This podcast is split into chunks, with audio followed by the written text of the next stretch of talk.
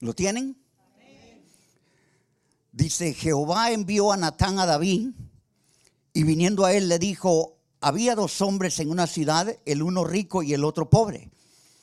El rico tenía numerosas ovejas y vacas, pero el pobre no tenía más que una sola corderita que él había comprado, criado, que había crecido con él y con sus hijos juntamente, comiendo de su bocado, bebiendo de su vaso y durmiendo en su seno, y la tenía como una hija.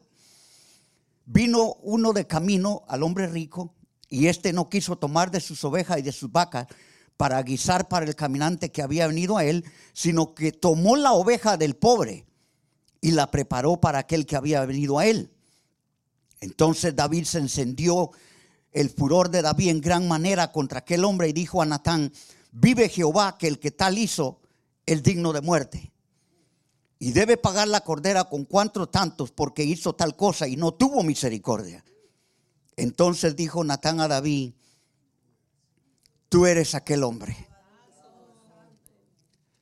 Ahora voy a leer el versículo 9. ¿Por qué pues tuviste en poco la palabra de Jehová, haciendo lo malo delante de sus ojos? A Urias Eteo heriste a espada, tomaste por mujer a su mujer y a él lo mataste con la espada de los hijos de Amón. Así dice su Biblia, a él lo mataste.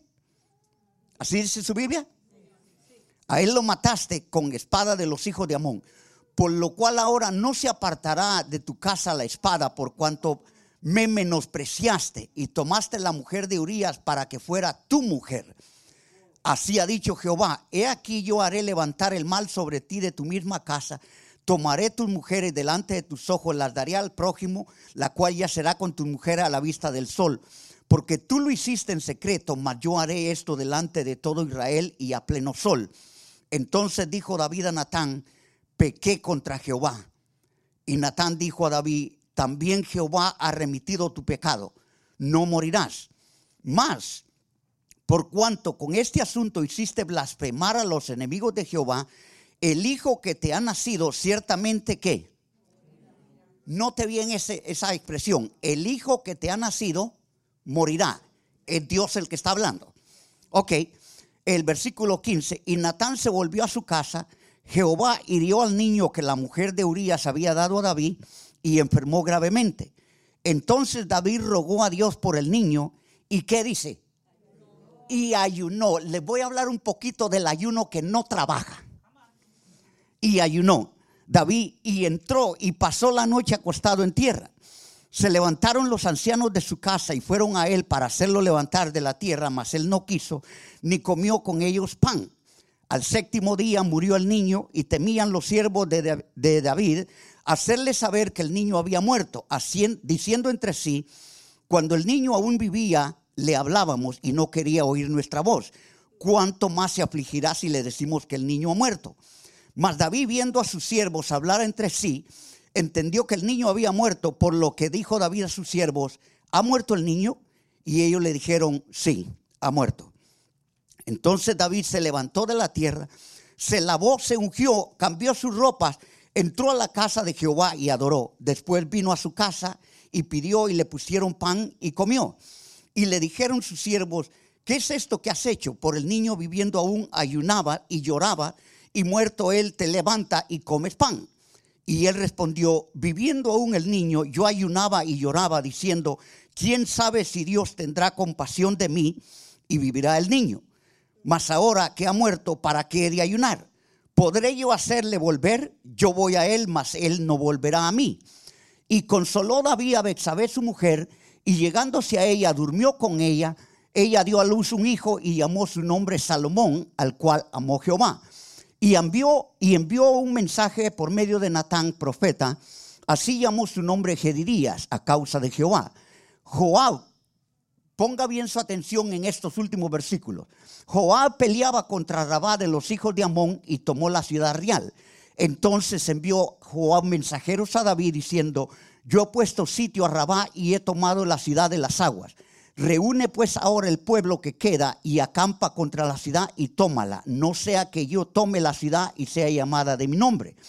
Juntando David a todo el pueblo, fue contra Rabá combatió y atacó contra ella y la tomó.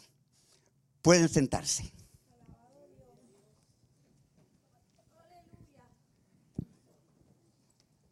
Gloria a Dios. Esta palabra es impactante. Yo quiero que usted sepa que Dios es un Dios de amor, de misericordia. Nadie te ama a ti más que como Él te ama. No importa lo que tú hayas hecho, el Señor te ama. El Señor te ama. Pero la Biblia dice que Dios, con todo el amor que tiene, es un Dios justo. Y en su justicia, Él no tolera el pecado. Y cuando hablamos de no tolera el pecado, Dios no hace acepción de personas.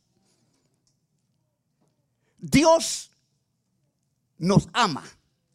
Y cuando tiene que actuar en contra del pecado, David siendo rey, siendo ungido, siendo escogido,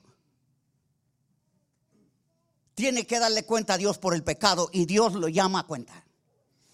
Y mire qué rápido somos en juzgar el pecado de los demás, olvidándose de los nuestros. Dios perdona nuestros pecados. Él es grande en misericordia y en amor. Pero escuche este principio. En ningún momento Dios quiere que usted y yo nos sintamos cómodos cuando hemos cometido un pecado. Lo voy a repetir. Dios no tiene la intención de que usted y yo nos sintamos cómodos habiendo cometido un pecado. Y es por eso que Él actúa. Y gracias a Dios que Él toma siempre la iniciativa, porque si nos lo deja a nosotros, pasaron nueve meses y David estaba como que si nada hubiera pasado. Tranquilo. Después de haber cometido el pecado que hizo. perdón, no el pecado. Siete pecados. Escuche bien, le tengo una lista de siete pecados que cometió David en el capítulo 11. Vio a la mujer, la manda a buscar, pregunta, le dicen que es la mujer de Urias. Quiero que sepa que Urias era de los hititas. Los hititas eran gente que no eran parte del pueblo de Israel, pero el que quería abrazaba como Urias. Urias abrazó la religión y la cultura de los eh, hebreos, de los israelitas, y se afianzó allí. Eso era Urias, un hombre fiel, no solo a Dios, no solo a David, sino también a su esposa. La Biblia no dice cuánto tiempo habían estado juntos, pero era su esposa. Y con todo y eso, cuando le dicen a David que ella es mujer de Urias, él la toma. Pecado número uno, abuso de poder. Pecado número dos, codicia. Pecado número tres, adulterio. Pecado número cuatro, mentira. Pecado número cinco, hipocresía. Pecado número seis, conspiración para matar. Y pecado número siete, falta de integridad. ¿Sabe por qué falta integridad? Porque cuando un líder, escuche bien, sabe que ha fallado y que ya no cualifica para estar aquí arriba, no espera que Dios mande un profeta, sino que en su integridad se baja porque sabe que está descualificado. Aleluya. Usted no tiene que esperar que Dios mande un ángel o que mande un profeta para que Dios le diga algo que usted sabe que usted ha hecho. Aleluya. Siete pecados. Y ahora, usted se dieron cuenta que le llamé la atención. Dios perdona su pecado, pero al mismo tiempo le dicta la sentencia. Yo quiero que usted sepa que los pecados tienen sus consecuencias. Dios perdona, pero las consecuencias vienen. Vamos a tener que confrontar. A veces yo he dado consejería a personas que me dicen, no sé por qué me está pasando lo que me está pasando. Pero cuando vamos al background del pasado de esa persona, yo le digo, hay razón para que usted esté sufriendo y pasando lo que está pasando. Aleluya. Ahora viene lo controversial. El profeta le dicta la sentencia, le dice, Dios ha perdonado tu pecado, pero el hijo va a morir. Ahora, escuche bien, aquí está la controversia. Y esto es lo que yo quiero que usted aprenda cuando hablamos de ayuno. Hay cuatro clases de ayuno que no trabajan. Cuatro. El primero está en Primera Reyes, capítulo 21. Cuando Acab se antojó de la viña de Nabot mandan a hombres a que se metieran, escuche esto, que se metieran en ayuno para matar a Nabot y acá quedarse con la viña. Ese ayuno no es de Dios y no trabaja. En Hechos capítulo 23 hay un otro ayuno que no trabaja. Y fue cuando 40 hombres se metieron en ayuno para matar a Pablo. Ese ayuno no trabaja. Ahora, la diferencia entre esos dos y los otros dos es que estos dos primeros no eran gente que conocían a Dios. Los otros dos sí. Y el primero de los otros dos está Isaías 58. Se metieron en ayuno y le reclaman a Dios y le dicen, ayunamos y no escuchaste. Ellos le están diciendo a Dios. Ese ayuno no trabajó. ¿Sabe por qué? Porque estaban en ayuno, pero oprimían a sus hermanos. Ahora, este ayuno de David tampoco trabajó. ¿Sabe por qué? Porque el ayuno que el cristiano tiene que hacer y debe de hacer no es para cambiar. Usted no ayuna para cambiar los planes de Dios. Usted no ayuna para doblegarle el brazo a Dios. Y aparentemente eso era lo que David pensaba. Dios ya dijo que el niño iba a morir y él se mete en ayuno para que Dios le dé vida. Ojalá que tú no estés ayunando para que Dios le dé vida algo que él quiere matar. Ojalá que tú no estés ayunando por algo que Dios quiere quitar de tu vida y tú lo quieres tener. Aleluya. Dios tiene sus propósitos, sus planes con nosotros y nosotros estamos para entrar en ayuno y alinearnos a esos planes, no a cambiarlos de Dios. Que creemos que nosotros sabemos más que Dios. Aleluya. Ahora viene y el niño muere, entonces se levanta David y se cambia, se baña y ahora sí ya, como ya murió Urias, ahora toma a la mujer. ¿Sabe? Pasa una cosa, que a veces nosotros los predicadores, pastores, evangelistas, predicamos de esta, este pasaje y hablamos más de David, pero no hablamos de la mujer, de saber. Lo voy a poner a pensar ahora. ¿Qué hubiera pasado si David, porque no lo dice, si David la obligó, la forzó para tener sexo con ella? ¿Qué hubiera pasado? ¿O qué hubiera pasado si ya siendo su mujer, por X razón, por X persona, llega a oídos de ella que fue David el que mandó a matar a su esposo? ¿Qué hubiera pasado? Usted sabe que los pecados causan heridas. El pecado hiere y disminuye nuestro nivel espiritual. Escuche esto. El pecado causa heridas espirituales que tienen que ser sanadas. ahora viene lo mejor. Se levanta, David se cambia, se baña y de momento llega a sus oídos que hay una batalla, que hay una ciudad que tiene que ir a tomar entrando en guerra. Escuche esto. ¿Cómo es posible se fue a la guerra sin haber sido restaurado. Se fue a la guerra estando herido, espiritualmente hablando. En la condición que está y yendo a la guerra, él no estaba estaba herido. Ahora, hermano Candelario, pase por aquí.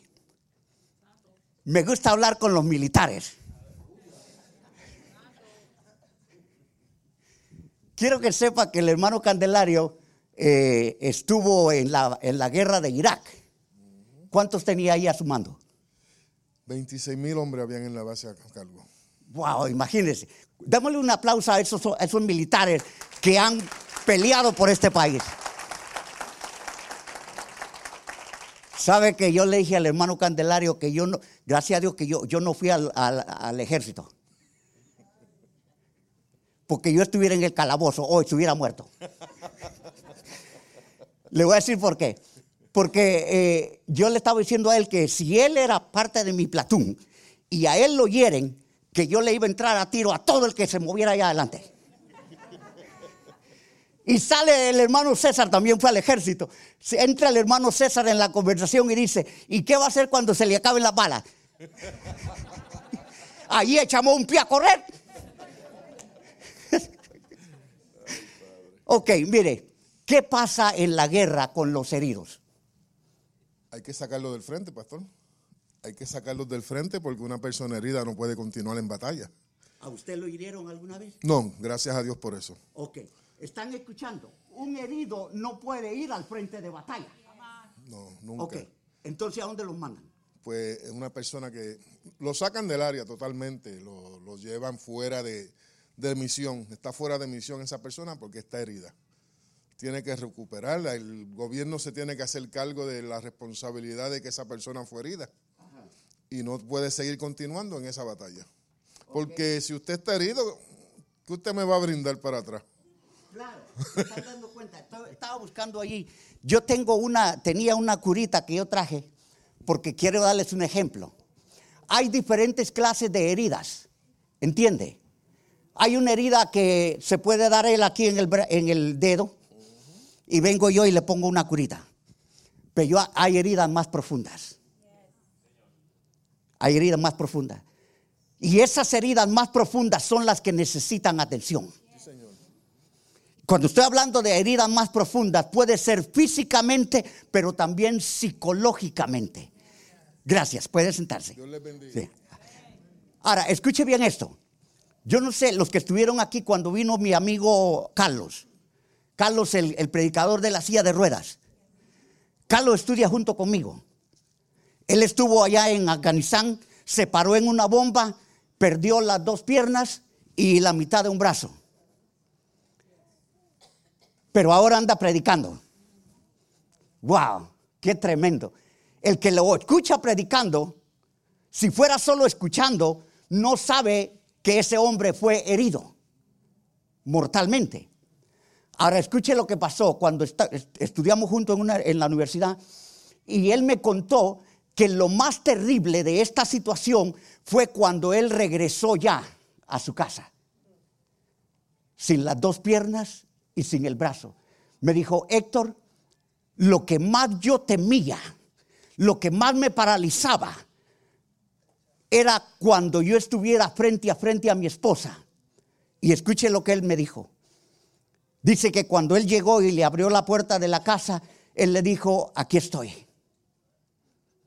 Si tú quieres, tú te puedes ir para donde tú quieras. ¿Por qué le dijo esto él a ella? Porque él pensaba que cuando él ya estaba sin las dos piernas y sin el brazo, ella ya no lo iba a querer. Pero ella la- lo abrazó y le dijo, yo te quiero tal y como estás. Aleluya. Esas heridas psicológicas, escuche bien, nadie puede ir a la batalla estando herido. ¿Cuántos cristianos habrán ahora mismo haciendo guerra espiritual, pero con heridas que no fueron sanadas del pasado?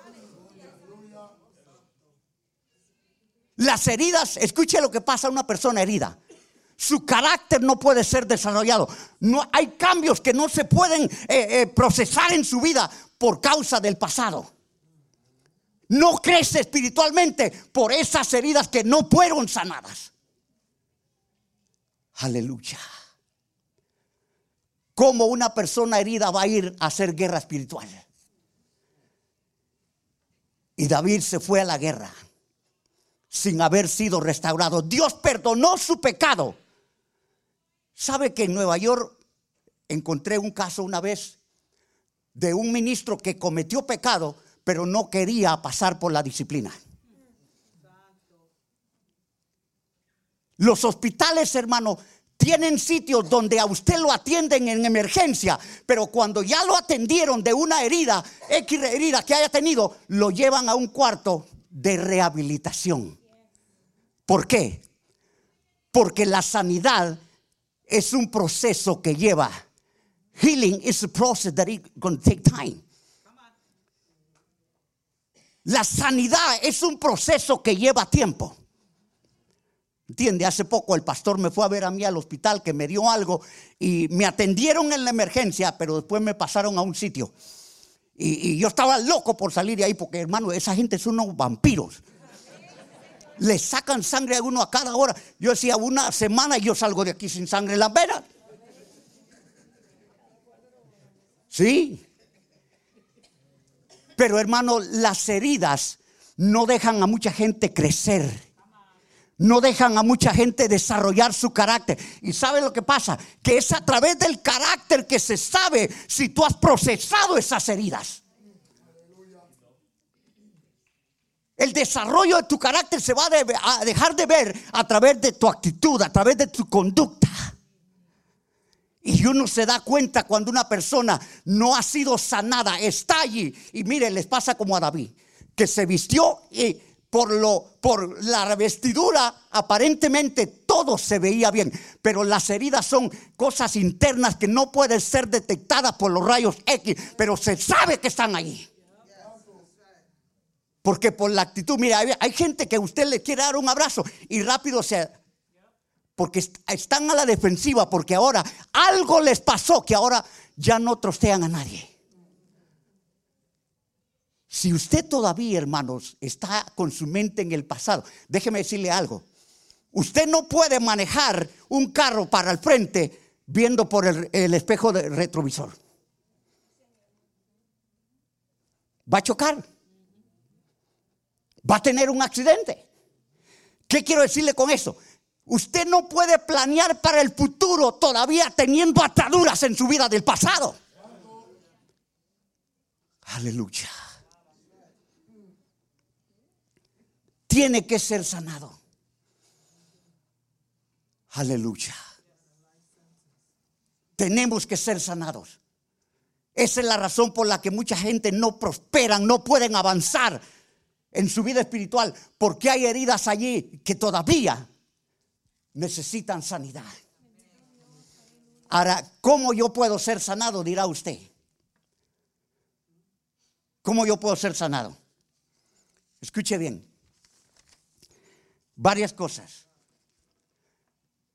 Dicho sea de paso, la, transformación, porque escuche bien, David fue perdonado su pecado, pero eso fue lo que le faltó. Yo quiero que usted sepa que en el proceso este, entre el perdón de pecados y ser una nueva criatura, hay un proceso. La Biblia habla de discipulado, ¿entiende? Y es en ese proceso donde usted aprende de los errores que cometió para no volverlos a cometer. Yo quiero que usted sepa que la transformación no ocurre en el momento de la conversión. Lo repito, la transformación de una persona no ocurre en el momento de la conversión. O sea, ¿qué quiere decir esto? La persona se convierte, pero entra en un proceso para ser transformado, para que los demás vean que ese verdaderamente cambió. It's going to take time. Se va a llevar su tiempo. Siempre y cuando la persona coopera con el Espíritu Santo. A uno le lleva más tiempo que a otro, dependiendo del compromiso y de la sumisión. Ahora, vea bien que la, la religión no es la que cambia. El legalismo tampoco cambia. Entonces, es Dios el único que puede cambiar nuestras vidas. ¿Cómo yo empiezo? Para terminar, ¿cómo empiezo para yo ser restaurado, para ser sanado de mis heridas del pasado? quiero decirle un versículo que es clave. Cuando estaba en Nueva York estuve aconsejando a una persona que hacía 10 años había cometido un pecado. 10 años. Y todavía, después de 10 años, ella sentía culpabilidad. Es imposible, hermano, que usted haga planes para el futuro estando atado al pasado. Romanos capítulo 8, versículo 1. Escuche cómo dice. Ninguna condenación hay para los que están en Cristo. Punto. Si el Señor lo perdonó a David, ¿quién es alguien para venirlo a condenar? ¿Sabe que cuando estaba en Nueva York tuve un, percance con un policía, me dio un ticket. Yo estoy esperando la luz en rojo, voy para la derecha y viene el policía con las luces y por la bocina me dice, move. Pues yo como es policía, pues me muevo. Me pasé la luz, pero me moví al, lado para que él siguiera. ¿Y qué cree usted que pasó? Él está detrás de mí. Y me dice, your license registration. Y yo le digo, ¿qué pasó? You passed the red light. What? You gotta be kidding me. Él me dijo que me moviera y ahora me está dando un ticket. Yo le dije, I'll see you in the court. Fuimos a la corte. Escuche lo que pasó. Cuando fuimos a la corte, hay 32 personas que ese mismo policía le había dado ticket ese día. Ese día. Y mire lo que pasó. Cuando el primero que pasó fue un doctor chino. Y el policía le había dado un ticket a ese doctor porque iba en high speed. Pero el doctor iba a una emergencia de uno de sus pacientes que había tenido un heart attack. Y él se lo probó, le probó la llamada, le probó todo al policía y con todo le dio el ticket. Y viene el juez y le dice al policía, ¿cómo usted aguantó a ese hombre por media hora para darle un ticket sabiendo que él iba en una emergencia? Y el policía le habló sucio al juez. Y ahí empezó todo. siguieron hablando y el policía le faltó el respeto. ¿Y sabe lo que hizo el juez? Cogió todos los tickets. Todos los tickets, los 32 tickets. Les hizo con un mayo marque color eh, rojo una cruz y después lo rompió. Dijo, everybody dismissed. Ah, how do you like that?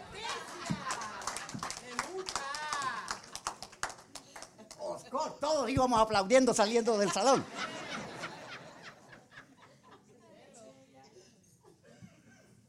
Pero lo que le quería decir es que si Dios, si ese juez nos perdonó, ¿qué policía nos va a decir? You gotta pay.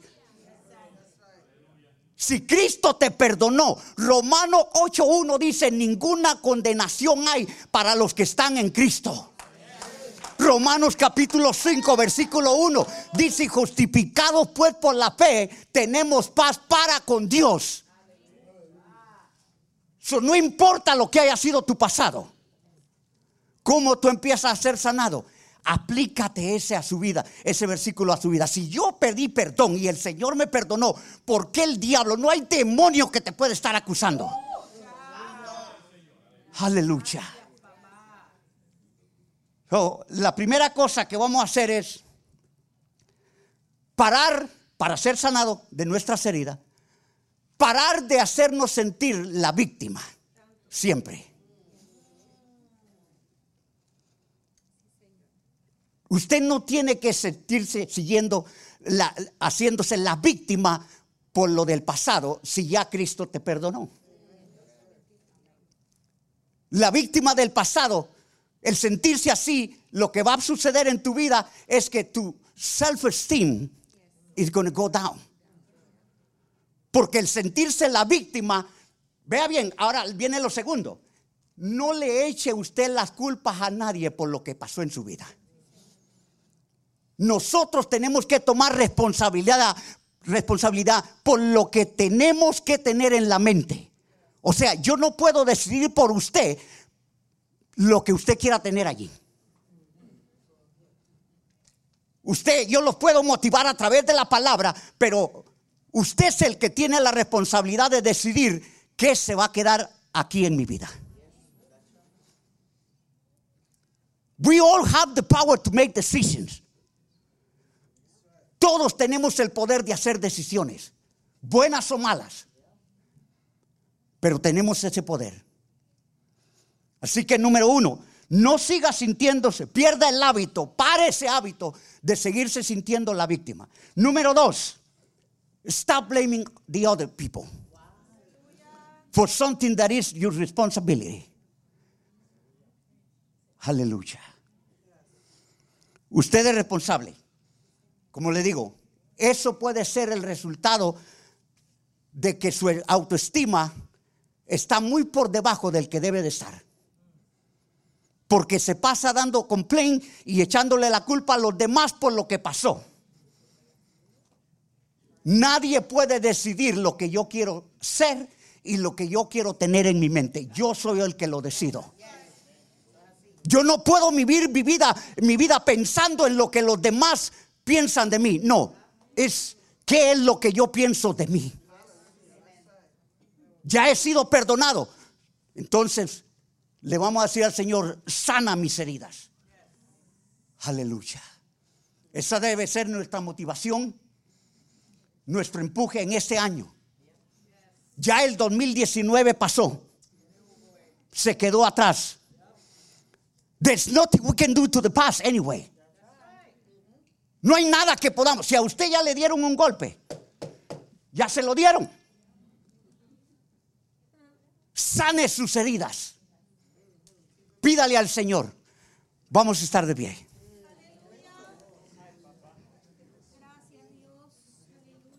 Vamos a olvidarnos de seguir pensando qué van a decir los demás. No trate de seguir haciendo guerra espiritual sin todavía. ¿Usted oye eso? Me puse la hora yo para terminar. Ryan,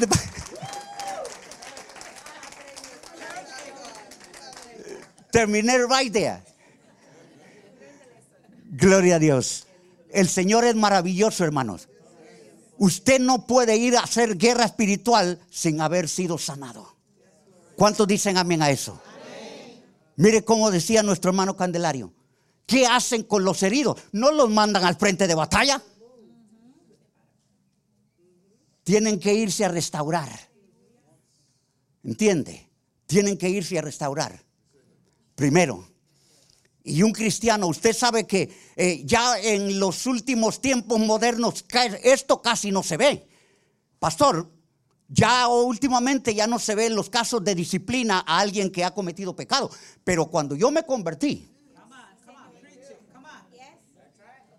¿entiende? Es más, había una pastora allá en Brooklyn que hasta ella me dijo a mí, si a mi esposo le tengo que poner disciplina, también a él lo. Qué tremenda. ¿Y sabe cuál es el propósito de la disciplina?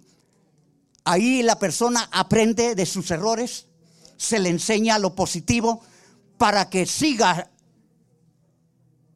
Déjeme decirle algo. Una persona herida no puede producir correctamente.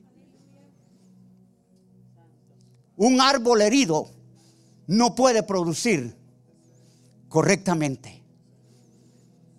Vamos en esta hora. La hermana eh, Yani no está. Ok. Nos va a acompañar con este, este himno. Escuche esto. Si hay alguien que cree que necesita sanidad de sus heridas, si hay alguien que no tiene a Cristo como su Salvador, esta es la oportunidad. Aquí estamos para orar por usted. Le dije al principio que para Dios no es problema el pecado, el problema es si la persona no viene, porque allí Él no puede hacer nada. Si usted está aquí y sabe que ha estado herido, que usted sabe que no puede progresar, que su carácter todavía no se puede desarrollar y no se ha desarrollado, que usted no ha podido crecer, no ha alcanzado otro, ese otro nivel que hace falta en su vida por causa de las heridas del pasado. Quisiera usted pasar. Aquí estamos. Vamos a cantar este himno. Y mientras cantamos este himno, si usted siente movido por el Espíritu Santo, si usted siente que no puedes seguir hacia adelante con esas heridas que todavía están allí, aquí estamos. Bendito Dios.